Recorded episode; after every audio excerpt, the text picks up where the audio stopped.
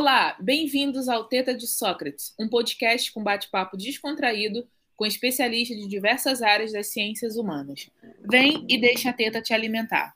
Eu sou Sara Correia e com Juliana Magalhães. Oi, gente! Vamos conversar essa semana com Igor Silva Figueiredo, professor e pesquisador, especialista em economia do trabalho e sindicalismo pelo Instituto de Economia da Unicamp, onde desenvolveu a pesquisa intitulada Observatório da Crise acompanhamento e análise do desdobramento da crise no campo das relações de trabalho, pelo Centro de Estudos Sindicais e de Economia do Trabalho. A pesquisa foi parte integrante de um projeto que estudou o impacto da crise econômica no mercado nas relações de trabalho. É mestre em Sociologia e doutor em Ciências Sociais, linha de pesquisa Sociologia do Trabalho e Teoria Social, ambos pela Unicamp. Tem, tem experiência em Sociologia, Sociologia Contemporânea, Sociologia do Trabalho, relações de trabalho, relações raciais e de gênero, ciência política e estudos de mídia, e interesse em estudos sobre economia do trabalho, sindicalismo, sociologia do trabalho e ciência política. É pesquisador voluntário, integrante do projeto M Facebook, Manchetômetro, produzido pelo Laboratório de Estudos de Mídia e Esfera Pública do IESP da UERJ. Igor, o que é ser terceirizado e superexplorado? Ah, Boa tarde, bom dia, boa noite para você que nos ouve a qualquer momento do dia e em qualquer lugar também desse planeta azul. É um prazer estar com você, Sara, e é um prazer também reencontrar e estar com você, Ju, Juliana, querida. Então, assim, super explorado é um conceito, Sara, ah, criado a partir da teoria marxista, inclusive a teoria onde o conceito de superexploração da força de trabalho está inserido é, o, é a chamada teoria da dependência, criada a partir dos anos 70 no Brasil e na América Latina, sobretudo por pensadores brasileiros, pensadores e pensadoras brasileiras, uh, Teotônio dos Santos, Rui Mauro Marini, Vânia Bambirra, dentre outros. Resumidamente, ser superexplorado significa que aqui na América Latina, no nosso contexto de país dependente, de economia dependente, ou seja,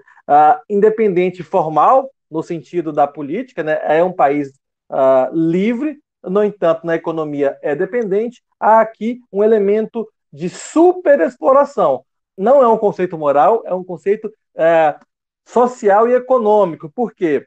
Ah, quando eu falo que é super explorado, não é o patrão que é mauzão, não respeita os direitos, não é o patrão que ah, às vezes sugere trabalho análogo à escravidão. Isso também existe, mas eu estou dizendo dentro do, da, né, do universo das relações de trabalho do capitalismo em alguns países, sobretudo América Latina, África e aí também a Oceania, alguma, algumas partes de Ásia também, há então esse elemento de superexploração, porque as burguesias locais são dependentes, dependem das burguesias centrais, do norte do mundo. Então, elas necessitam é, enviar, remeter é, lucros, divisas para essas burguesias.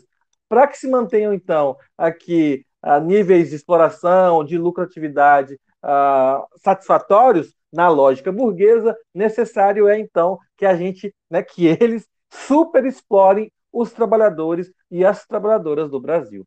Isso é, este é o conceito da superexploração. Além disso, a terceirização é uma forma ah, que vem ao encontro da superexploração, mas não é criada por ela, de tornar aqui as relações de trabalho mais fluidas, menos ah, fortes no sentido sindical e também mais diluídas ah, nas grandes empresas, nas formas de contratação, onde o tomador, que é a empresa principal, não necessariamente tem um vínculo direto, formal, com o trabalhador que exerce aquele trabalho internamente ou a serviço daquela empresa. Há um vínculo político, né? há uma, uma uh, forma de dominação política do trabalho, uma subsunção real ali, porque quem manda, quem gerencia o trabalho, quase sempre é quem toma o trabalho, mas quem paga, quem contrata, quem demite, quem pressiona também por outros meios, é essa empresa terceira que contrata diretamente esses trabalhadores. Então, na lógica da exploração do capitalismo, há aí um intermediário, e este intermediário, por suposto, fica com uma parte do trabalho, da riqueza produzida por aqueles trabalhadores. Não sei se me delonguei, mas já comecei já com os peitos no pé, Juliana. Muito que bem, Igão. Igão, olha, é, fala um pouco para a gente sobre é, o grupo específico que você estudou, que são os trabalhadores de limpeza, que eu imagino que são uma parte invisibilizada dessa, desse processo de terceirização, é, e também visibilizada no sentido da superexploração, né? invisível para o patrão, para quem são os donos do, né, dos investimentos, do dinheiro, mas supervisível do ponto de vista do, do tratamento pouquíssimo generoso em termos de condições de trabalho. Certo, Ju. Uh, então, assim, rapidamente, só para fazer um preâmbulo, no mestrado eu já trabalhei em sindicato, em, em também sindicato, inclusive, de trabalhadores eletricitários, que é que foi tema da minha dissertação de mestrado, defendida em 2015. Uh, ah, porque eu estudei no mestrado, então, trabalhadores terceirizados do setor de eletricidade, chamado, né, chamados de eletricitários. No doutorado, então, com um pouco mais de maturidade de pesquisa e pensando em ampliar o meu, né, a minha busca por entender o Brasil, eu, eu gosto de dialogar sempre com as, com as, teorias gerais, com as teorias do capitalismo mundiais, mas eu sou um brasilianista nesse aspecto, de estudar Brasil, entender aqui as contradições e os problemas da nossa, do nosso, nosso país, do nosso povo, Juliana. Então, nesse aspecto, depois do mestrado, eu avancei para o doutorado para entender, aí eu escolhi um setor específico, para entender, uh, claro, tentar, né, fazendo as mediações necessárias, mas entender, a partir de um exemplo concreto, como se dá concretamente a superexploração uh, da força de trabalho. E aí, uh, por que, que eu falo para entender concretamente? Uh, quem conhece a teoria do Marx, por exemplo, eu diria que a teoria do Marx está numa abstração média, não é uma abstração intangível, mas é uma abstração média, a teoria do Rui Mauro Marini está um elemento atrás, um nível atrás nesta abstração. Ainda é uma abstração, ainda que menor do, do que a de Karl Marx e de Engels também, sobretudo na economia política e no capital. Então, o que eu penso a partir disso, da realidade concreta? Né? As teorias devem sair da realidade concreta e não ao contrário. Então, a partir do mundo material, do real, do concreto, entender como se dá a dinâmica da superexploração de trabalho.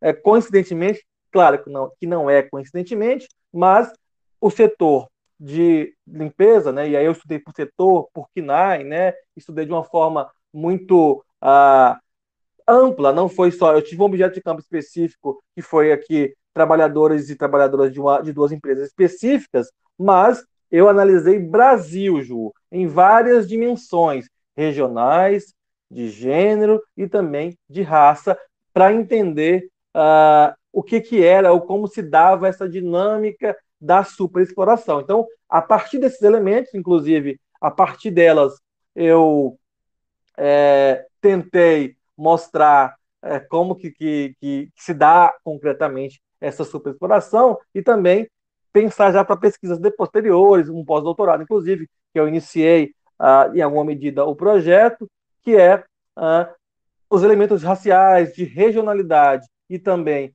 de, uh, de gênero compõem ele então concretamente ou corroboram com a superexploração. A superexploração está em outros setores, está no, na economia dependente como um todo, mas concretamente eu busquei, fui atrás desse objeto uh, concreto para entender. Então, a partir das quinais que eu disse, que, são, que é a classificação nacional de atividade econômica, caso alguém não saiba, para recortar bastante esse setor de limpeza. E esse setor de limpeza é também um setor tipicamente terceirizado.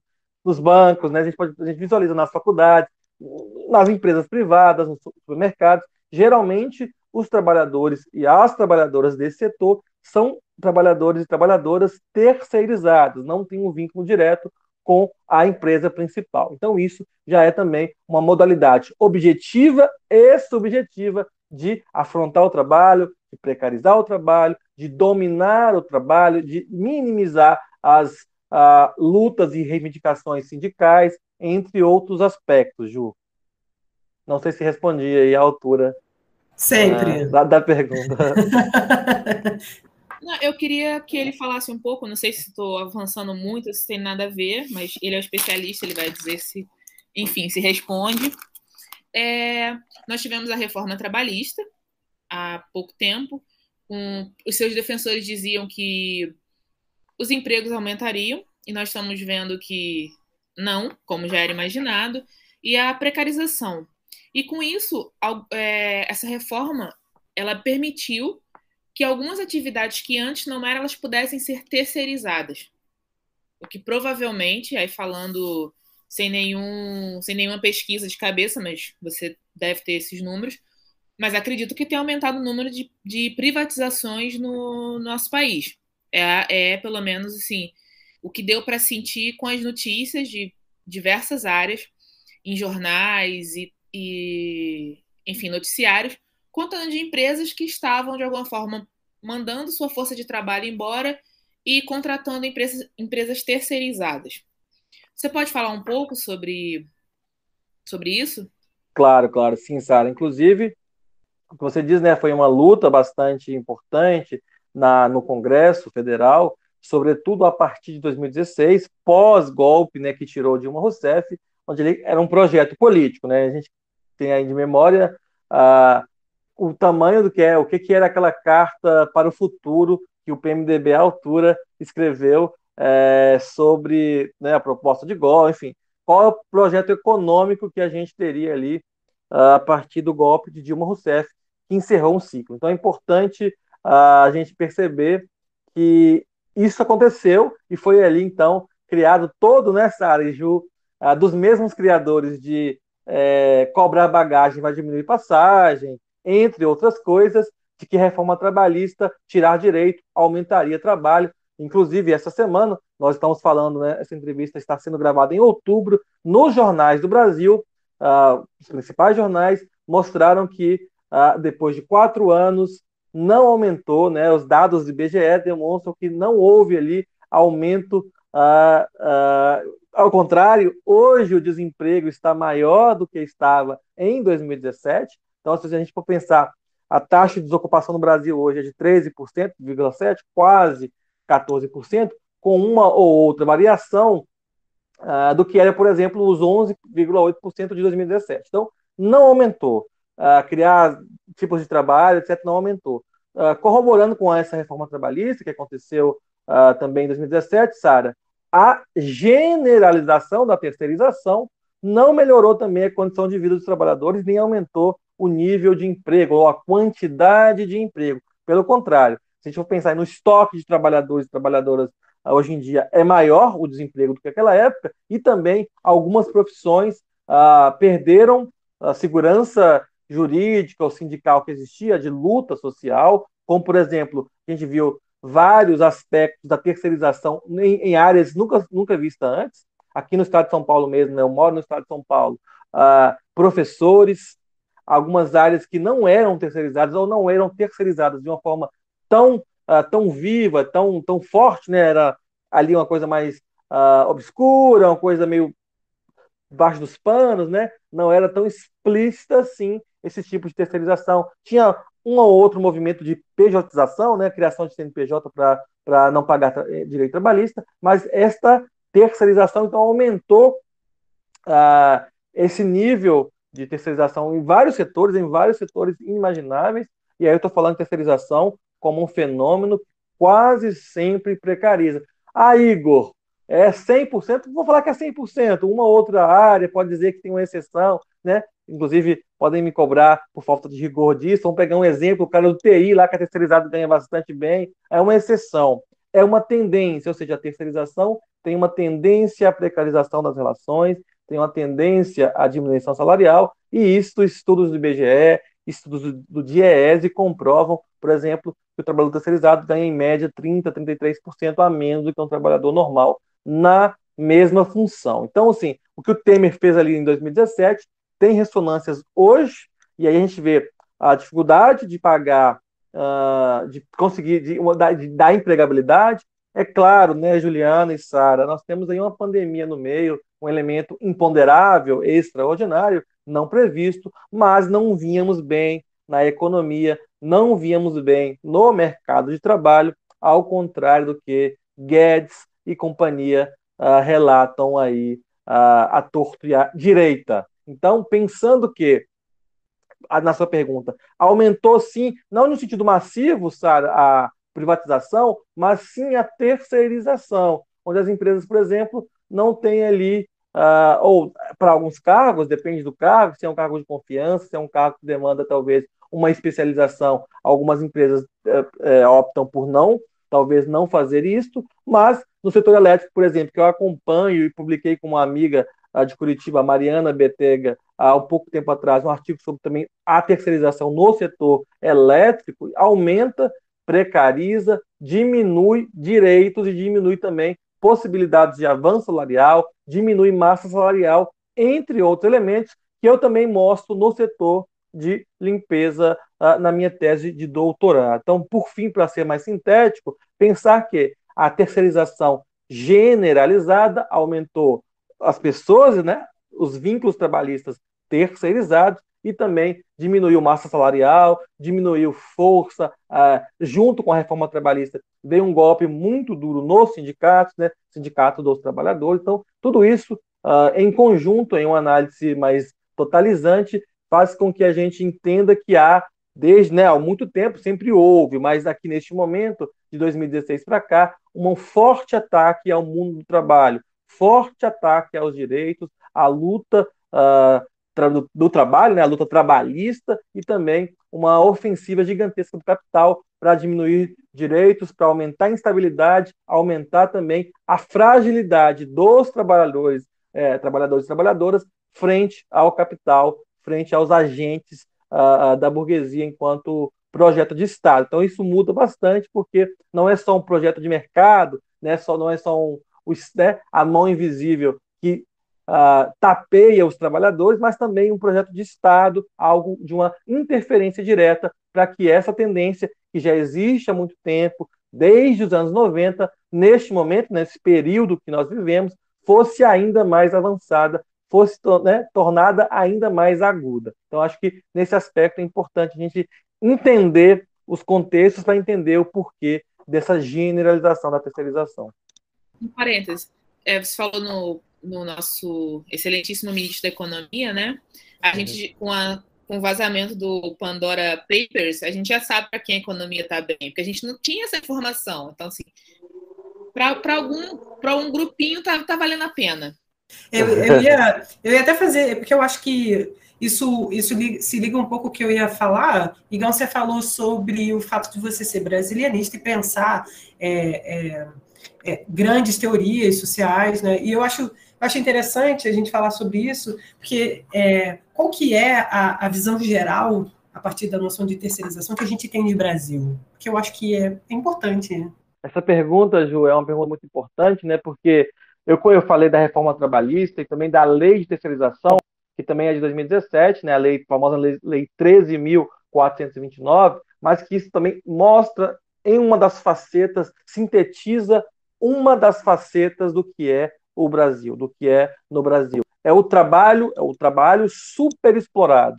Esta é a lógica de existir do capitalismo brasileiro. E aí a gente pode espraiar esta, esta, esse conceito muito talvez a priori, não é apenas isso, mas a priori pode parecer um conceito muito do que se refere ao mundo do trabalho, às relações de trabalho, mas quando eu falo de, de, de mundo do trabalho, Sara e Ju, eu estou falando de centralidade do, do trabalho, do, da, do sem-teto, do sem-terra, da insegurança alimentar, da escola precária, da falta de mobilidade, de inúmeros problemas da cidade e do campo que tem como causa primeira, como causa primária, a falta de um bom trabalho, de uma renda suficiente, de uma contradição no mundo do trabalho que é central na sociedade capitalista. Então, quando você me pergunta sobre terceirização, eu digo que no Brasil a terceirização é uma faceta uh, da nossa sociedade. Ainda que você pode dizer, ah, Igor, tem trabalhadores que não são terceirizados, que são contratados diretamente e são, sofrem ganham muito pouco, são superexplorados, são inclusive às vezes, né, uh, submetidos a situações análogas à escravidão, isso é verdade. No entanto, a terceirização tem um elemento a mais, um elemento formal de tornar esta prática, que é uma prática destrutiva, né, a, a burla, é, no sentido da, da, do existir, algo oficial, algo extremamente respaldado pelas leis, pelas, pelos poderes do nosso país. Então, a terceirização é uma tendência de é uma tendência de existir do trabalho no Brasil. E eu estou falando um aspecto mais filosófico. Ainda que coexistam outras modalidades, e aí a gente está falando de trabalhador formal, de CLT, contratado direto, porque o terceirizado pode ser muitas vezes contratado por CLT. Uh, ah, há também, claro, um elemento ainda pior do terceirizado informal, que é um elemento a mais ainda uh, nessa forma de, nessa fragilidade uh, do mundo do trabalho frente, né, do trabalhador frente ao capital. Mas, para além disso, a terceirização é uma maneira de diluir, de retirada de direito, de, de aos poucos ir reformando as leis trabalhistas no Brasil, até que elas se tornem uh, fra mais frágeis do que já são, se tornem quase inexistentes, e aí aumente né, a resistência, desculpe, diminua a resistência dos trabalhadores, das trabalhadoras, frente às ofensivas do capital. Claro que não estou dizendo que a judicialização ou que é, apenas uma lei, né, um status jurídico de uma lei, faz com que as lutas, as greves, as reivindicações, as pautas dos trabalhadores, das trabalhadoras, sejam, é, sejam apagadas, né, mortas. Claro que não. Isso uh, é, é algo inato à própria existência da classe trabalhadora. No entanto, o aspecto jurídico, a dimensão jurídica, é também uma dimensão importante, é uma dimensão muito valiosa para o Brasil, para o trabalho no Brasil, porque ali tem uma, um resguardo, né? É que eu brinco com os meus alunos às vezes, olha, as leis são ruins, né? Eu falo assim, só pegar um exemplo. Ah, a gente critica, né, o casamento uma instituição burguesa, um exemplo. Mas em um aspecto, por exemplo, de defesa de direitos LGBTQI+, de outras pessoas, por exemplo, é um avanço, é um progresso. Então, é importante que a gente leia essas contradições, saiba se posicionar.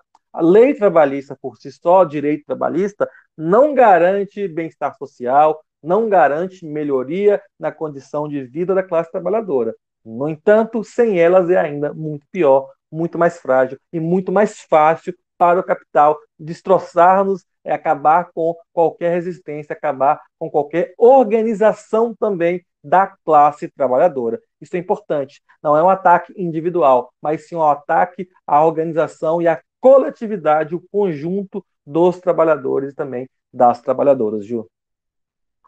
Igão, é, eu estava vendo, essa saiu semana passada, essa semana, não lembro muito bem, uma reportagem no Intercept sobre a terceirização da terceirização de é, o funcionamento de, eu acho que de transcrição de áudio de uma plataforma, é, né? Enfim, TikTok. Sim, né? sim. Uhum. E aí é, os jornalistas eles foram atrás dos fios, né? E acabaram descobrindo que era isso, era terceirizado do terceirizado, né? Que eles iam atrás de uma pessoa que ela era subcontratada e atrás de outra que era subcontratada. E isso gerava um ninho que você não conseguia chegar até as grandes, é, as, as, é, os pontos de gerência, né? Os grandes focos de gerência, porque estava tudo muito diluído. E é, eu acho que você podia falar um pouco sobre essa diluição e essa semi-escravidão é, gerada por esse processo, enfim, começou na década de 90 com a, a terceirização aqui no Brasil. Sim. É, inclusive, Júlio, a gente está falando, né, quando eu digo, olha, os anos 90, eu estou falando ali de alguma medida dos trabalhadores, das formas de organização, a partir uh, do universo do, do, do mundo do, do, bancário, das empresas públicas, das universidades, de uh, instituições, grandes supermercados, que ali, na verdade, desde os anos 70, né, desde a ditadura militar, já se permitia terceirizar alguns serviços, os chamados serviços meio. Hoje, qualquer serviço, com algumas exceções, pouquíssimas exceções, podem ser terceirizados. Então, serviços fim também podem ser terceirizados. Por exemplo, na época do que eu estudava no mestrado, fazia minha dissertação de mestrado, havia esse debate sobre a terceirização do setor elétrico, porque uh, talvez terceirizar o operador de telemarketing, a pessoa que atende a ligação quando falta energia na sua casa, quando tem algum problema, estaria previsto na lei. Mas as empresas já uh, terceirizavam os trabalhadores eletricitários, os leituristas, as pessoas que sobem no poste, as pessoas que religam a energia, que fazem ali o processo na rua, né? Então, o que a gente vê é, é a parte visível do trabalho uh, do eletricitário. Então, esse debate hoje em dia não existe, porque é legal terceirizar qualquer uh, atividade, seja ela meio ou fim, né? Atividade fim é o motivo de existir daquela empresa. Então, atividade fim da escola é ensinar, é educação. A atividade fim do, da, de uma empresa elétrica é o eletricitário, é dar energia, fornecer e gerenciar a energia. Então, quando você fala, por exemplo, do, dessa, desse, de um jornal que não, que é um jornal interessante, um jornal que é liberal, que não é um jornal de esquerda, né? Porque no Brasil qualquer crítico ser crítico é taxado de comunista. Não que isso para mim seja, por exemplo, é, depreciativo, não é. Mas muita gente é uma pessoa crítica, é um sujeito crítico, mas não é comunista, nem de esquerda é. A gente tem então nessa reportagem um elemento que é adicionado, é a tecnologia, né? Trabalhadores né, que ficavam até 18 horas trabalhando, ganhando menos de um salário mínimo, porque é o elemento da, do mundo digital. As tecnologias por si só ah, não são, não tem uma. Claro que ao fazer, ao se criar uma nova tecnologia, uma forma ah, de comunicação, por exemplo, se cria também ali, ah, já se cria a partir de uma, de uma posição de mundo, de uma visão de mundo. Não há neutralidade na tecnologia. Até porque quem cria essa tecnologia tem uma intenção. Então, essas formas de ser o proletariado uh, digital, né, que aí vários autores, Ursula Hills da, da Inglaterra, Rui Braga da, da USP, Ricardo Antunes da Unicamp, vão chamar de cybertariado, proletariado digital, enfim, infoproletários, que é essas pessoas que são sub, subsumidas, que são exploradas a partir das tecnologias seja à distância, seja presencial, mas que há um controle rígido dessas tecnologias. O elemento tecnologia é adicionado à relação de trabalho, é adicionado na forma de explorar ou de superexplorar esses profissionais, essas pessoas. Então, aí, disto, a gente está, está a contar, está a existir ainda, vem aí as plataformização, né? a é, plataformização, a uberização, todos esses elementos de, de assumir o trabalhador como um colaborador, de, de tornar o trabalhador como um parceiro, entre aspas, um sócio menor, sem direito, sem prerrogativas de, de proteção, sem sindicalização em muitos casos, que fazem com que a lógica, que já é uma lógica dependente e de superexploração, seja ainda mais avançada, seja ainda mais dilacerada. E aí, sobretudo, em um momento onde há aumento do desemprego, aumento do, da informalização, e aí as pessoas vão para o iFood, vão para o Uber, vão fazer outros serviços, muitos deles, ou a maioria deles, boa parte deles, sem proteção social nenhuma, sem direito trabalhista nenhuma. Então, isso aí é um elemento a mais, a tecnologia, as, as ferramentas de comunicação, para tornar o trabalhador cada vez mais intermitente, ah, dependente de, de uma plataforma, ganhando apenas quando e se fizer um serviço específico, ainda que ele fique disponível 10 horas do seu dia, mas se, se tocar ah, para fazer uma corrida ou fazer um trabalho apenas duas horas daquele dia, ele vai ganhar apenas por duas horas. Então aí há um aumento então dessa forma, dessa tendência à superexploração, dessa tendência à precarização das relações de trabalho, Ju. Eu estava lembrando quando você estava falando sobre uberização do, do trabalho, é, um processo que acho que foram os motoristas de Uber da Inglaterra que conseguiram direitos trabalhistas. É, acho que é isso, eu não tenho certeza não, mas se não foi a Inglaterra, foi um país europeu em que é, os trabalhadores dessas, é, desses aplicativos aí, eles conseguiram ter direito a determinados é, acesso a determinados direitos. E enquanto você estava falando, é, além de eu pensar isso, eu estava pensando assim, é, por que, que essas plataformas dão tão certo em determinados lugares e não dão certo em outros, né? E eu acho que a gente, acho que você acaba respondendo um pouco sobre isso, né? A gente não tem, a gente tem o sucesso dessas plataformas quanto mais frágil é o sistema de proteção aos trabalhadores. Né? E, e, eu queria que você falasse um pouco sobre isso, né? quanto essa cobertura ela é necessária, até quando a gente não vê, até quando a gente não sente né? essa, essa, essa cobertura de, de, de amparo ao trabalhador. Sim.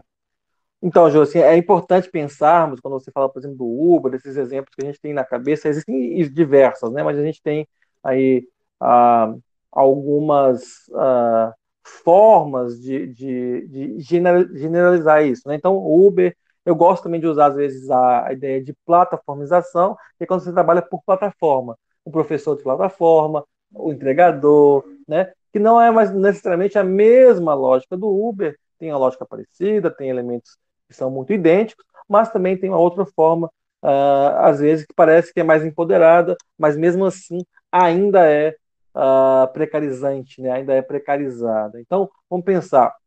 Quando eu falo do Uber, o projeto do Uber, dessas formas de, de plataformas de trabalho, enquanto projeto global é satisfatório, é um projeto de sucesso. Claro que alguns países, Espanha, Inglaterra, Holanda, tem alguns ganhos importantes, ganhos no sentido que, que tem uma repercussão geral, né? Porque, por exemplo, no Brasil há ah, processos ou indivíduos que ganharam, conquistaram ali algum direito, alguma indenização, por exemplo, direito a, a férias, enfim, a, a, a, a verbas trabalhistas, mas não há ainda uma lei ou um projeto, ou até mesmo uma decisão que tenha repercussão geral, que vala, né, que possa ser aplicado, que vá ser aplicado para todos os trabalhadores, todas as pessoas que uh, usam daquele, daquele meio como o seu ganha-pão, como o seu trabalho. Então, isso ainda é algo que no Brasil falta. Então, pensar na lógica, a, o Uber, essas grandes plataformas, conseguem, talvez, se a justiça da Holanda, da Inglaterra, obrigar a contratar, ou de Nova York, da Califórnia, obrigar a contratar o número X de trabalhadores, eles conseguem, talvez, fazer isso, é, cumprir aquela lei, não deixar de atuar naquele local, e mesmo assim existir e ter uma lucratividade satisfatória altíssima. Porque, na lógica, existe o Brasil, existe a Índia, existe outros lugares que eles podem continuar a superexplorar, a continuar a não pagar a direito trabalhista, não pagar nada além do próprio trabalho do, do, do, motorista, que foi que realizou aquela corrida, porque é uma lógica combinada. Né? O capitalismo tem a lógica de desigual e combinado por isso, porque ele consegue coexistir a partir da, das relações. Né? As relações são muito imbricadas, muito próximas. Nós vivemos num mundo altamente conectado, globalizado, inclusive é, nos aspectos econômicos e também de, de direitos e, e, de trabalho. Então, o Uber pode pagar um pouco melhor para o motorista de um país, de primeiro mundo, né, é chamado de terceiro de primeiro mundo, ou de uma nomenclatura antiga, mas nos países do norte, e pagar menos nos países onde há, uh, haja legislação trabalhista inferior, mais frágil, menos, prote menos proteção trabalhista, porque isso coexiste e equilibra. Então, a lógica dessas plataformas é justamente isso. E num país como o Brasil, onde há uma, um trabalho informal que já é bastante grande, é mais da metade, né? 53, 54% dos trabalhadores no Brasil são informais.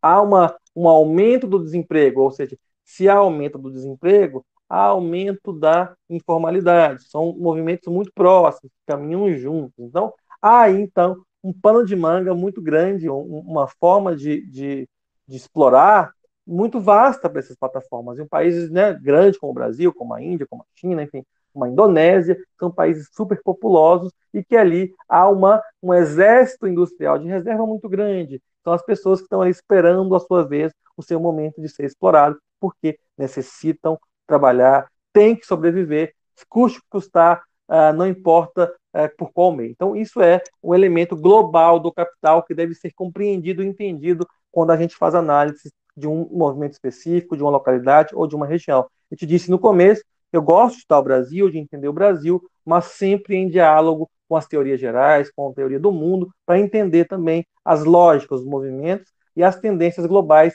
que influenciam também aqui no nosso país. É, Igão, e o que dizer dessas pessoas que ficam defendendo terceirização, precarização do trabalho, é, você ouve aquele tio, aquela tia que fala que quer ser patrão, patroa de si.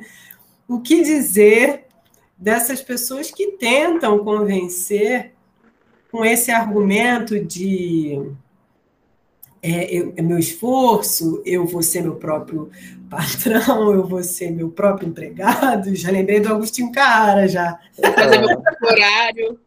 Fazer meu próprio horário. 12, de 14 horas você fazendo o próprio horário. É, nossa senhora. Ô, Ju e Sara, é, é, a ilusão, né? Do, do patrão de si mesmo. É, eu chamaria muitas vezes escravo de si mesmo, né?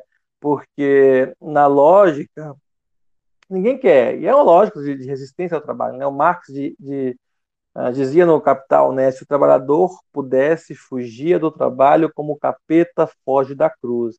Porque é doloroso, né? Aí é, é a, ele vai dizer né, em diálogo também mais à, à frente, que é a ontonegatividade do trabalho e tem a ontopositividade. Né? A ontonegatividade é esse aspecto, o trabalho não se realiza, o trabalho não realiza ninguém, o trabalho deprime, o trabalho afugenta o trabalhador do bem viver, da realização, inclusive do amor. Né? Então, Marx vai dizer nos manuscritos econômicos filosóficos sobre a exploração capitalista e quais os elementos ela, ela traz nas dimensões mais variadas da vida humana. Está aí também um, mais um elemento da, da, da genialidade do, do, do, alemão, né, né, Ju? Então vamos pensar que ah, é um, um, elemento ideológico. Existe, o, por exemplo, o professor, e a gente tem várias faculdades que estudiosos, né, é, liberais, sabem o que estão dizendo, defendem as teorias uh, liberais de menos direito, de aumento da, da, da, liberalização dos direitos trabalhistas, porque se posicionam no mundo assim.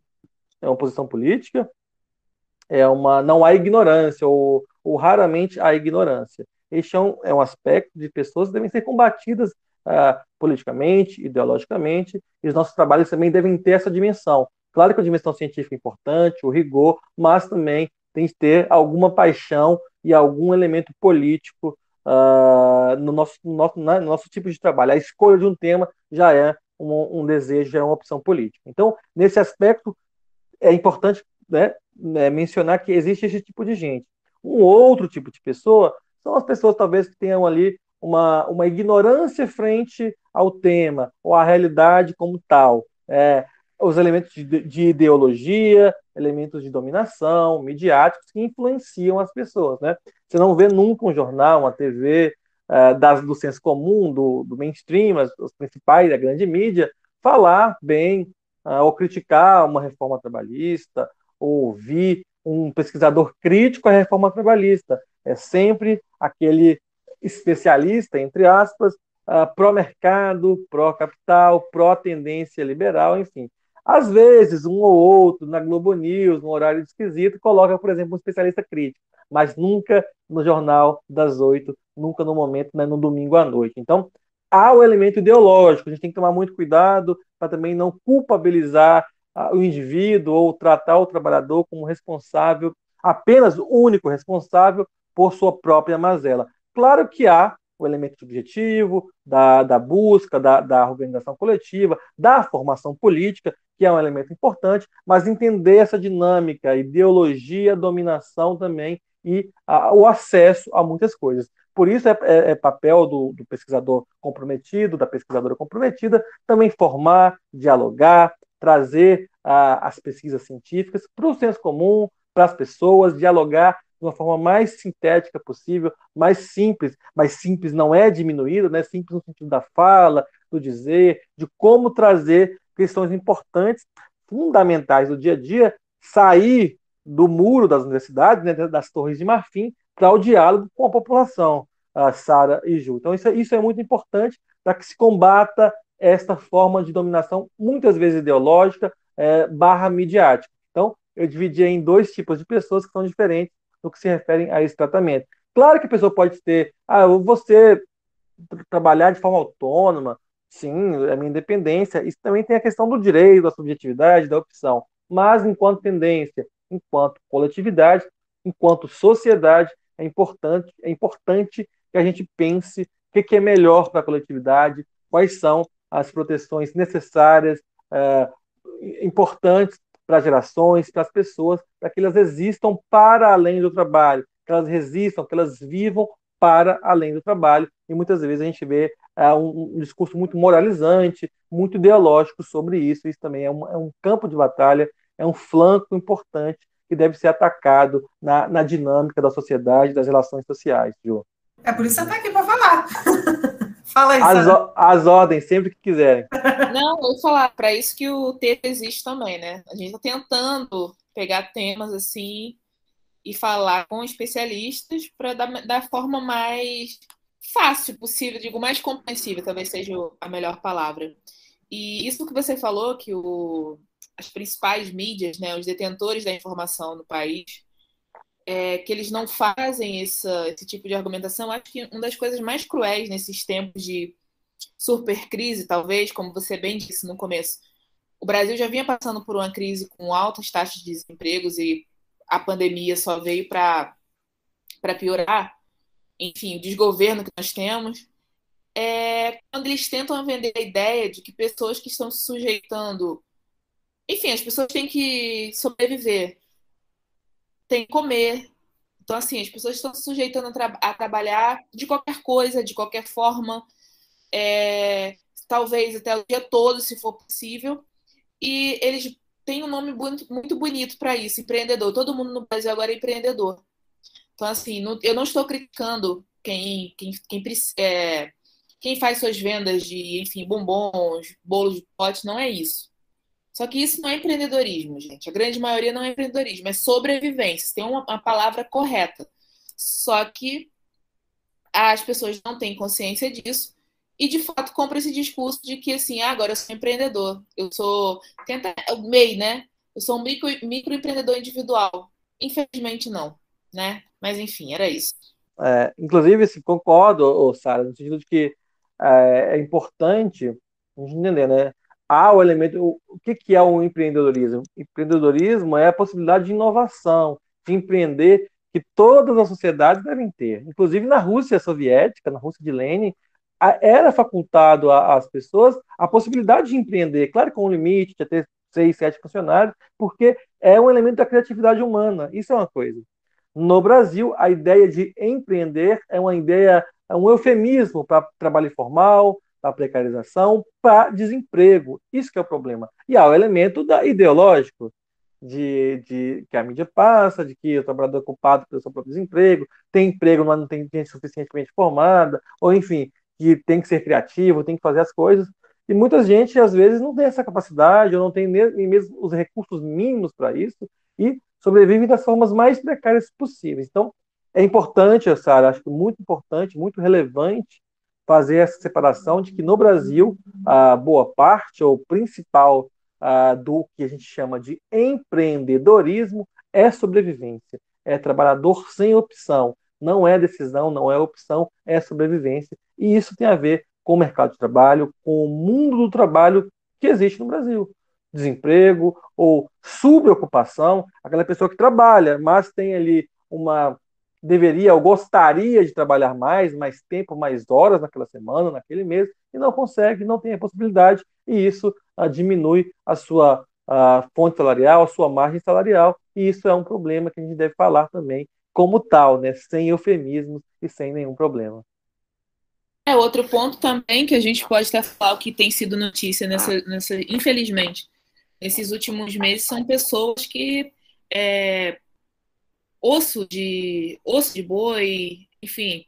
Aí você vê programas de grande audiência no país é, falando dos benefícios do colágeno que tem no pé da galinha. Não estou dizendo que a pessoa não pode comer, gente, pelo amor de Deus. Mas tem gente que não tem opção. Que às vezes para comer recorre a isso. E eu acho que uma, uma face muito cruel do capitalismo, né? É pessoas que antes davam, é, o exemplo do osso de boi, que davam esse. eram doados e que agora estão vendendo no mercado. Tem lugar vendendo, sei lá, 10, 15 reais o quilo. Cara, Sim. é um absurdo, é aquela questão mesmo assim, é uma oportunidade. É a cruel mesmo, né? Sem romantismo do capitalismo. Eu vejo uma oportunidade de lucro e eu vou lucrar em cima da miséria. Porque é Sim, isso. Inclusive, né?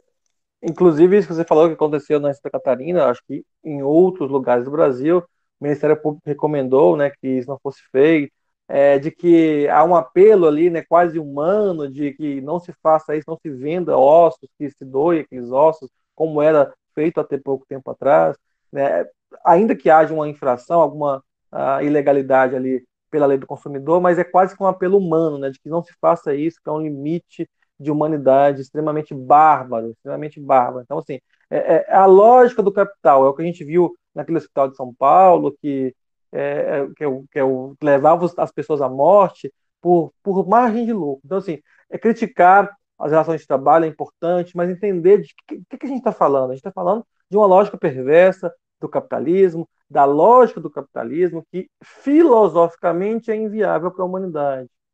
E eu entro no aspecto mais, mais ah, professor, ah, Igor, fala, como assim? Capitalismo é bom demais, sai seu celular, não é isso. A gente, né, tem que ampliar um pouco a mente, mas pensar em que, enquanto projeto civilizatório, e aqui estou é, falando de, né, de uma teta de alguém muito importante para a nossa civilização, né, estou no programa que tem o nome uh, desse, desse pensador, pensar na, na possibilidade, Ju, de que a gente. Uh, qual o projeto civilizatório? Eu estou falando de pandemia, estou falando de várias coisas que, humanamente, filosoficamente pensando, o capitalismo é inviável. E aí a gente pode estudar por que os tópicos, né, as interferências ou, ou, os problemas do capitalismo, as, as relações de trabalho, o mundo também da saúde, as pandemias, as desigualdades na distribuição de remédios e vacina, enfim, vários aspectos. A gente estudou uns específicos, a gente se aprofunda em uns. Eu sou do mundo do trabalho, mas existem outras formas de visualizar este mundo uh, perverso. Né? O Marx vai dizer que, olha, o capital tem instinto vampiresco e inexorável. Vai buscar tudo, vai atrás de tudo, então não tem limite. O limite do capitalismo é a autodestruição da espécie, da, da civilização. Então, pensar que esses, esses exemplos que a gente viu, viu agora na pandemia, é, exemplos da, do, do osso, da, desse hospital de São Paulo, enfim, de outras coisas também, tem, tem uma ligação, né? não são eventos particulares, independentes, isolados, mas tem a ver sim com a realidade de como se comporta a sociedade, as classes sociais na atualidade, no nosso tempo histórico. Isso é muito importante. E aí o mundo do trabalho, as relações de trabalho, tem sim uma primazia, tem uma centralidade, porque o sem teto, o sem terra, o, o com insegurança alimentar, ou a pessoa que não consegue pagar uma, uma a sua saúde, enfim, se, se locomover, se transportar, tem ali uma contradição original que é a falta de trabalho, o desemprego, ou a a insuficiência de renda. Então, está na raiz dos problemas, está na origem dos problemas, por isso que é importante entender a centralidade do trabalho, que ainda é uma atualidade, não ficou no passado, é muito importante. Ai, nossa, é porque dá tanta raiva é, falar sobre isso, né? Falar sobre o básico, né?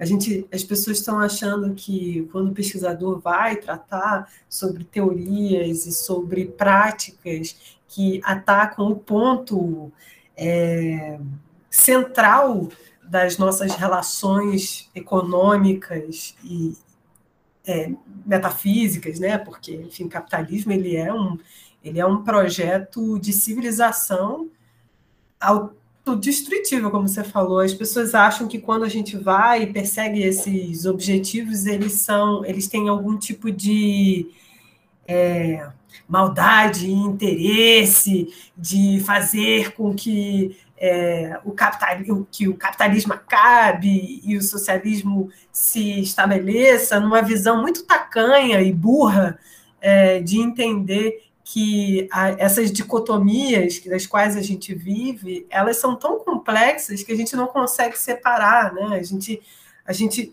a gente abre flancos, luta aos poucos para poder é, fazer com que o capitalismo seja cada vez menos é, horrível, para um dia abrir uma brecha e tentar dialogar de maneira mais civilizatória, né? mais humanamente possível, que eu acho que a pandemia acabou mostrando o quão desumano as nossas relações estão se tornando. E, bem, é isso, assim, eu acho que eu fico com um pouco de raiva. Não tem como não ficar, né? Quem tem é. consciência não é impossível. É, enfim, ainda mais trabalho, que é sobrevivência, né? Erga é uma coisa que você faz e não necessariamente você gosta, você faz porque você precisa sobreviver, né? Tanto que é Sim. esforço, né? Vem do grego esforço. Como falou, né? Não significa ninguém, é sobrevivência. É isso, é sobreviver, Sim. né? Enfim, mas é, bem, vamos, vamos TechPix, Igão, vamos falar sobre uma coisa menos pesada, só que não tão pesada quanto. vamos falar sobre o manchetômetro, que você ah, trabalhou sim. um pouco sobre. Explica para a gente, então, o que é o manchetômetro e qual foi a sua sim. relação é, de análise, de trabalho acadêmico com relação a isso. Sim, foi muito legal, né? Porque assim, eu, eu é, a UERJ, né, Ju, você conhece bastante bem. Um, você, eu, eu moro né, em Campinas há algum tempo, então você conheceu o Manchetômetro, que é um site de acompanhamento da cobertura uh, da grande mídia sobre temas da economia e da política. Então, assim, a gente produz é, alguns relatórios, né? O Manchetômetro está lotado no, no LEMEP, que é da UERJ, que é o Laboratório de Estudos, Estudos de Mídia e Esfera Pública. Eu, especificamente, estou no M-Facebook, que é... Existem vários projetos, né? Existe o, o sobre jornais, sobre podcasts, sobre a política externa brasileira. O manchetômetro é o grande guarda-chuva de pesquisa de, de mídia do LEMEP. Eu, especificamente, contribuo no manchetômetro no uh, projeto M Facebook, que é, então, um projeto onde a gente acompanha uh, instituições, personagens políticos, também uh, mídias, né, é, sites, de páginas de mídia sejam elas mais alternativas ou mais do senso comum, mais mainstream, que é um projeto de monitoramento das páginas brasileiras de políticos e, e de atores políticos que tenham ali alguma interferência, etc., ah, na vida pública. Então a gente acompanha e faz o relatório quinzenal que é publicado uh, e as interações, os, os engajamentos, o que está se falando na rede em determinado momento. E tem algumas edições especiais, como acabamos de lançar mesmo agora, foi, foi ontem, a edição especial Base Bolsonarista, né, que é que atua que fala sobre a atuação das principais páginas do bolsonarismo no Facebook entre janeiro de 2020 até agosto de 2021. Então é um relatório especial para além dos quinzenais. Eu conheci o grupo pela internet, me, me, me filiei, participo então como pesquisador desse grupo, que é muito importante também entender a mídia, esse debate que eu falava agora há pouco também, da importância de entender uh, o elemento ideológico, as repercussões, sobretudo no advento uh, da mídia, das mídias sociais, das redes sociais, que é um fenômeno, fenômeno relativamente novo e que já tem interferências na política, na vida política, tanto na política no sentido de, da sociedade, né, do, do da política enquanto sujeito, né, dos animais políticos que convivem, mas também na política institucional, nas formas de, de eleição, nas formas também de engajamento e atuação política. Então, é o manchetômetro, quem quiser conhecer é manchetômetro.com.br e lá dentro tem também tem Facebook, tem, tem Instagram, e lá dentro tem as páginas dos subprojetos que a gente faz. Quais foram os aspectos notados assim nessa, nessa publicação que saiu sobre é, movimentos bolsonaristas? O que, que, se destaca? O que, que você acha que é importante assim destacar sobre esse estudo?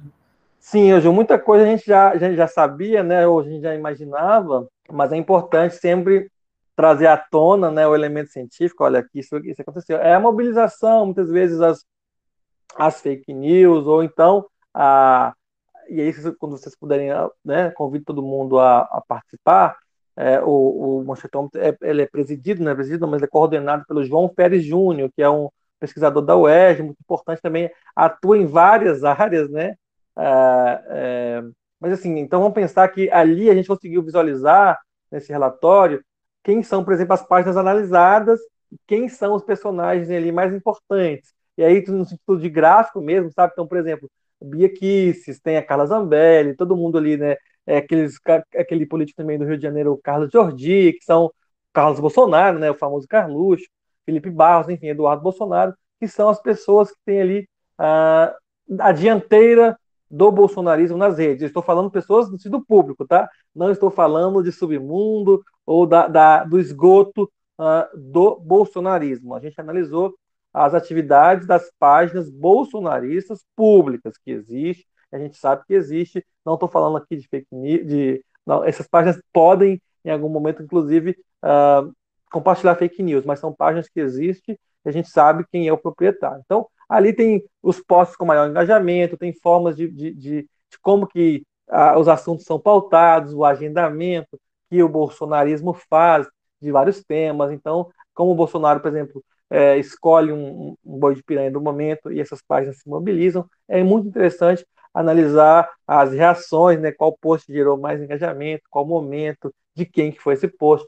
qual que é o tema, qual que é o assunto, qual que foi ali a nuvem de, de palavras, qual foi a, a, as principais os engajamentos foram ali de comentário, de, de compartilhamento, a, a possibilidade de, de, de pensar é, engajamento enquanto compartilhamento, a dimensão desse acesso. Então, é muito interessante para a gente pensar ah, como se comporta ainda como não está morto o bolsonarismo, como há, há um trabalho orgânico sendo feito e ainda continua aí crescendo em alguma medida, se preparando ah, para momentos decisivos, como o momento eleitoral, mas que não se, não se espera só a eleição. Eles atuam ah, diuturnamente para ah, propagar o que eles acreditam, uh, uh, Ju e Sara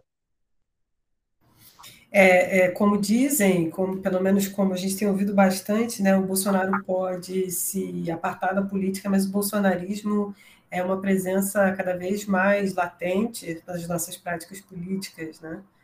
Sim. E eu acho que é, é, isso deve ser extremamente transparente no Facebook, enfim, outros canais digitais o método de coleta é bem difícil, dificultado às vezes, mas assim, é um trabalho importante. Inclusive, eu estou na coleta nos últimos tempos e tem é um suado um pouquinho, mas é importante, é bem legal, é bem legal, é bem interessante. E como, como é que se dá essa coleta de dados em diferentes plataformas? Né? E como é que é o tratamento? Sim. Então, o, eu trabalho no M Facebook. Então, nós pegamos, né, Ju, nesse momento, eu é, coleta se tem a amostra. A partir da amostra, então, é, a amostra dividida em três categorias: personagens políticos, são atores políticos, políticos do momento, pessoas, por exemplo, ex-candidatos a presidente, ex-presidente, pessoas que são que têm uma relevância no cenário político, a mídias e também instituições políticas. Eu estou falando da Câmara, estou falando de, de, de, partidos, de páginas, e todas essas, essas, essas três categorias, de páginas do Facebook, outros partes do projeto Manchetômetro, outros projetos do Manchetômetro, analisam outros aspectos, como Jornal da Grande Mídia, etc. Então, a partir disso, tem a amostra, tem a coleta, depois da coleta tem a, a sistematização, no sentido gráfico, de construção, e a elaboração de relatório, para que é, né, a codificação, na verdade, descodifica isso de, de uma linguagem para outra, transforma isso em um arquivo de Excel, enfim, vai analisar, sistematiza e depois tem a, a redação final do relatório e a publicação. Então, esse é o, é o caminho dessas análises. Igor, vocês usam algum software específico para fazer essa mineração de dados? Sim, no M-Facebook nós estamos usando o FacePager, que é um software importante, tem alguns APIs, algumas questões importantes, mas assim, tem outras possibilidades, teve um problema nos últimos tempos com ele, ia parar de dar, é, de fornecer essas informações, o Facebook estava dificultando, enfim. No momento, eu fiz a semana passada, não, segunda-feira a última coleta. No momento ainda rolou, conseguimos pegar aí esses o que a gente tinha pegando até então, mas pensamos também ao mesmo tempo sobre outras possibilidades, de outras formas de continuar fazendo isso, inclusive diretamente com o Facebook, com outros apps, se for o caso, para que o trabalho continue. É, sobre essas essas novas maneiras de coletar, a Sara é bem entendida, né? Sara trabalha com é história mesmo? digital. trabalha com o quê? História digital e tal, ela entende do Ah, que legal. Eu bem entendi que foi exagero dela. Não. Mas eu, eu, eu gosto. É, é, um, é um assunto que ela gosta. E assim, é, é, o manchetômetro ele consegue chegar até políticos, ele consegue ter uma abrangência é, possível de se atingir o maior número de pessoas que a gente que, que se pode no universo. É possível. Sim. Assim, eu imagino que com certeza as redes bolsonaristas, outros esportistas também visualizem isso, uh, Ju. Inclusive, acho que Lulão já citou uma vez, né? ex-presidente Lula já citou uma, uma, um relatório, enfim. Tem um alcance, claro que vai crescendo, é um projeto que existe há bastantes anos, mas ganhou uma força muito grande a partir de 2018. Eu entrei tem um pouco menos de um ano, né, no começo de 2021, e tem sim um alcance, claro, tem alcance ainda restrito às redes sociais, a própria interesse de quem tem interesse, né, se interessa a quem tem interesse em política, quem, quem tem interesse nesse tipo de análise nas próprias redes sociais. Então a gente tem a página oficial, Facebook, também Instagram, além do podcast sobre assuntos diversos, entrevistas, também comentários da, da, da conjuntura política, dos acontecimentos políticos também uh, da, do Brasil, do, da atualidade, né? Igão, eu gostaria de ficar conversando aqui, vendo você, batendo papo, mas a gente tem que ir, daqui a pouco você vai comentar sobre os jogos do Cruzeiro. Você não podia faltar no podcast. Sim. A dor e, a, e o prazer de ser Cruzeiro, né, Ju? a dor e o prazer de ser vascaíno. É. Vascaína. É. Aí, ó, viu? Sara é o quê? Vascaína, moro próximo à cidade de São Januário, tô no sofrimento com esse time. Sofredores é... univos, todo mundo aqui, segunda divisão. Tá, tá perto da colina aí, Sara? Tô, relativamente. Dá para ir andando, na verdade. Eu, uhum. moro, eu moro no bairro São Cristóvão, perto da ah, tá feira, tá... é, feira de tra tradições nordestinas. É perto, é perto. É pertinho. Eu consegui ir, né? Vim para cá, começou a pandemia. Ai, sofrimento. O Igão sofre de longe. Né? Sim. Nem pude assistir, né? Mais de quase dois anos sem, sem ver presencialmente. É. Pois é.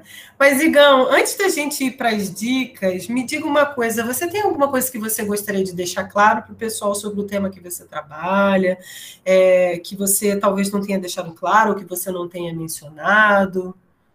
Sim, acho que assim, é importante entender, Ju, que tentei falar de uma forma uh, simples, mas não simplista, que eu entendo o mundo do trabalho como central na nossa vida, e que é importante a gente ter dignidade no trabalho, trabalho decente, uma forma de realizar-se profissionalmente, mas também sobreviver de uma forma digna, para além só do trabalho. Então, a lógica do trabalho pode ser muito perversa, uh, dominar, né, dominar muito a nossa vida. E eu estou falando de trabalho formal que há o respeito, né? Quando eu falo que, é, que há uma superexploração ou até mesmo exploração do trabalho, eu não estou dizendo de uma relação moral, eu estou falando de uma relação social. O, o, patrão que paga o salário em dia, que respeita as convenções do, sindicato, que não assedia, ainda assim ele está te explorando, porque não é uma relação moral, é uma relação social de exploração, de como se constrói, se produz as riquezas no capitalismo, que é a partir da exploração do trabalho alheio. Então, a burguesa, o dono da fábrica, o dono da empresa, constrói ali a sua riqueza a partir da parte de riqueza do seu trabalho que ele não te devolve, não te paga em salários. Então, isso é importante para a gente entender como que é, isso é uma questão científica, política, não é uma relação moral. Para além disso, eu acho que é por aí, é, terceirização, então pensar, visualizar, né, pense aí nos trabalhos, nas pessoas que você conhece, como que a gente pode entender que terceirização ruma, é, coincide com precarização do trabalho, quase sempre com redução de direitos, quase sempre com diluição da categoria, menos coletividade, mais individualismo, mais e maior fragilidade. Então, é pensar que, uh, ainda que o trabalho formal não terceirizado não seja essa maravilha, não seja o melhor cenário no Brasil, onde a média salarial é muito baixa, e aí eu estou falando da superexploração que é geral, que a terceirização ainda é um elemento de perversidade, de morte, muitas vezes. Na minha dissertação de mestrado, eu mostro como os terceirizados no setor elétrico morrem muito mais do que, em outro, do que os contratados pela própria empresa e também outros aspectos de direitos, de benefícios que são ali uh, diminuídos nesta condição, nesta vinculação uh, do trabalho uh, dos trabalhadores eh, por uma empresa intermediária, por uma empresa terceira. Então, por enquanto é isso. Eu acho que eh, me fiz, tentei me fazer o mais uh, entendível possível e também.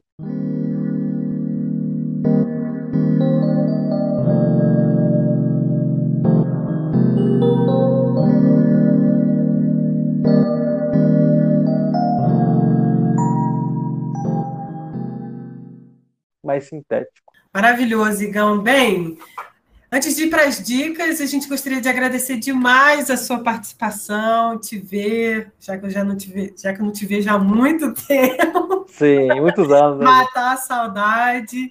E bem, Igão, obrigada por vir aqui falar com a gente sobre um tema que é tão importante e também é, a partir de um aspecto que a gente é, não conversa muito, que é a partir das ciências sociais, a gente tem muitos historiadores vindo aqui, e é muito bom a gente conversar com pessoas, outras pessoas das ciências humanas, né?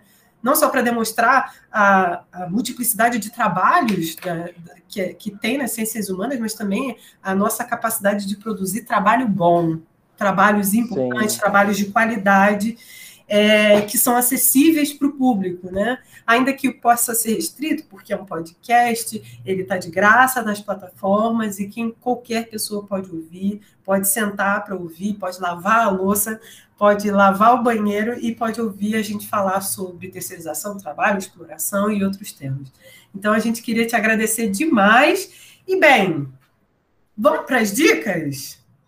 Que Vamos. dica que você trouxe para a gente hoje aí, Gão? Diga. Ju, tenho várias dicas de vários aspectos. Ah, Vamos. Eu vou falar de um livro primeiro que se chama, inclusive está aqui na minha mesa, um livro que eu trouxe aqui que chama-se Camarada e Amante. Cartas de Rosa Luxemburgo a Léo Jorchichas, que é o companheiro dela, que é muito bom. É a Rosa Luxemburgo, uma mulher importante dentro do pensamento marxista, é, humanamente trazida, amando, xingando, revoltada, com ódio, com amor, com afeto, em vários aspectos da política da vida pessoal. Muito bom, muito legal. Que é um livro mais poético para ler em uh, um momento mais, mais relaxado. Além disso, tem aqui também, eu indico um livro mais teórico, que dá para ler mais tranquilo, mas traz uma contribuição sobre esse debate do gênero, da raça, da intersecção entre essas coisas, de gênero, raça, enfim, identidade, debate a ideia do identitarismo, que é armadilhas da identidade, raça e classe nos dias de hoje, que é do Assad Haider, que debate então raça e classe nos dias de hoje. É um pesquisador que mora nos Estados Unidos, mas também tem aí uma origem étnica de fora. Então é importante, é um livro que dá para ler gostoso, no sentido de, de estudando ao mesmo tempo que relaxando. Não é um livro que você tem que ler ficar uh, o tempo todo concentrado e sem, né? não é um livro de estudo apenas, você pode tratá-lo dessa forma, mas dá para ler também em um momento de descontração, de mais relaxamento. Uh, além disso, o que mais que posso indicar? Leia o Capital sempre, é importante, as contradições do mundo, o desvendamento do mundo, sobretudo o livro 1, é importante. Leia o capítulo 1 do Capital, a mercadoria, e aí você vai entender muito do que eu falei hoje, muito do que eu disse sobre essa lógica do capital de existir, que a mercadoria é o elemento mais básico da sociedade capitalista. Mercadoria não é um, uma produção, não é o computador ou o celular. Mercadoria é uma relação social produzida no capitalismo. Isso é importante para a gente entender. Além disso, para quem quiser entender mais sobre é, começar a se iniciar, Ju e Sara, no debate sobre a superexploração do trabalho ou da força de trabalho, recomendo começar com a Dialética da Dependência, Rui Mauro Marini, de 1973. É um livro inicial sobre que ele trata desse tema na primeira vez. É um livro básico, mais clássico, sobre o tema Rui Mauro Marini, Dialética da Dependência, que fala aí, é o primeiro momento, primeiro, primeira, primeira vez que o tema da superexploração da força de trabalho aparece na obra desse autor. Maravilha! Excelente. E aí, Sara? Então, Igor, obrigada por ter aceitado falar conosco. Obrigada pela sua contribuição, valiosa contribuição ao nosso podcast. Tema muito interessante, que assim, daria para fazer vários episódios, daria para puxar várias vertentes. Então, já fica o convite para próximos. Obrigado. É... Assim, sempre que desejarem, pode me convidar que eu aceito sim. E, e claro, prazer te conhecer, né? Prazer, é... Sara. Eu queria indicação, vou dar hoje uma série e um documentário. A série é uma nova da Netflix, que é Made. É, conta a história de uma, uma mulher que sofreu um relacionamento abusivo. Ela foge e vai trabalhar como faxineira. Então, tem todos os percalços nessa luta, acho que é interessante. E um outro é um documentário, deixa eu ver o nome aqui certinho. é Vidas Entregues. É um documentário sobre trabalhadores de aplicativos e ele está disponível no, no YouTube. É de 2020, se não me engano. Então também fica aí, já que a gente falou tanto de uberização, precarização, fica a recomendação da gente de ver esse, esse de assistir esse documentário, tá foda, tô gaga hoje. De assistir ao documentário e, e refletir mais um pouquinho sobre tudo isso que a gente conversou hoje. Então, por Legal. enquanto só. E Ju, e você. Aliás, Igor, só outro parêntese. Eu estava pensando na, na, na, Rosa de Luxemburgo, que tem uma frase dela que eu amo, que eu nunca gravo, mas eu amo. E você vai dessa dica, já vou atrás. Leia, é bem interessante, bem, bem legal. É uma, uma rosa que talvez você nunca tenha, tenha lido, bem interessante. Bem, a minha dica são quatro filmes. Uau! Não, nem um de cinco horas. ah, uma pena. Né? Vamos ver. O primeiro é A Classe Operária Vai ao Paraíso, do Hélio Petri, de 71. E Igão sabe. Hélio Petri era comunista, enfim, e o, o personagem, e o ator principal, o Jean Maria Volonté, também era do Partido Comunista Italiano. Sim. O, cinema é um político é um clássico. O cinema político do Hélio Petri da década de 70 é muito bom. Enfim, eu gosto muito dele, além dele ser um excelente diretor. É, eu, Daniel Blake, do Ken Loach, de 2016, fala de novo sobre. Todos esses todos os filmes é, giram em torno de relações de trabalho. Esse, eu, Daniel uhum. Blake, eu acho que é, é um filme além de ser recente, ele, é, ele toca em questões fundamentais sobre a super precarização e como isso impacta diretamente a vida das pessoas no dia a dia, no mais comum, enfim, no, no mais simples, né? Do comer, do vestir, do morar, do Sim. viver, né? É, e dois filmes franceses, Dois Dias, Uma Noite, do Luc Dardenne, do Jean-Pierre Dardenne, de 2000, 2016, eu acho, que é sobre, que é com a Marion Cotillard, ela é uma trabalhadora que tenta convencer as pessoas a, a, a perderem seus benefícios para que ela continuasse trabalhando. Acho que é uma indicação clara de como a Europa também está sofrendo com Sim. a diminuição do, dos, é, né, do, dos, dos, benefícios trabalhistas. E um filme que eu acho que é muito cruel e muito bom ao mesmo tempo, e muito cruel, porque é, o filme tem facetas cruéis, mas eu acho muito bom, que é um filme do Costa Gravas, de 2005, chamado O Corte. Ah, o Corte eu conheço. Adoro. É. é um filme ótimo. E é esse, é esse cara que, enfim, ele era um super, um alto funcionário de uma grande empresa, ele pede trabalho, tem várias negociações trabalhistas, mas aí ele precisa voltar ao mercado de trabalho, e aí ele vai atrás de voltar de uma maneira bem diferente, né? Bem interessante. Enfim, eu gosto muito desse filme. Boas Acho indicações. Que... Ai, Mara. Obrigada, Igão. Bem, é, Antes da gente terminar, aliás, eu gostaria de chamar as pessoas, convidar as pessoas a procurarem o trabalho do Igor, provavelmente está no academia.edu, Sim. as publicações. E também, se vocês quiserem vir aqui dar biscoito para a gente, falar bem, falar mal, mas falar da gente, vá lá no nosso Instagram, arroba Teta de Sócrates. E se vocês quiserem, claro, fazer sugestões de quem vocês gostariam de ouvir aqui com a gente, conversando, batendo um papo, vá lá no nosso e-mail, tetadesocrates.gmail.com. É isso. Ah, claro, não posso deixar de falar da nossa web rádio, porque também temos uma, uma web rádio envolvida, Igão. Tem a web rádio Poeira, que veicula os nossos. É, os nossos episódios toda quarta-feira. Então, se você perdeu um episódio nosso, vá lá ouvir na Web Rádio Poeira. Todas as quartas a gente está lá. A gente ainda está na primeira temporada, então tem bastante coisa para vocês ouvirem. E também, óbvio, falar sobre o nosso apoio institucional, que é o INCT Proprietas. Beijo, Proprietas. Obrigada. É isso. É isso. Obrigada, gente, e até semana que vem. Beijo, tchau. Tchau, gente. Obrigado. Tchau.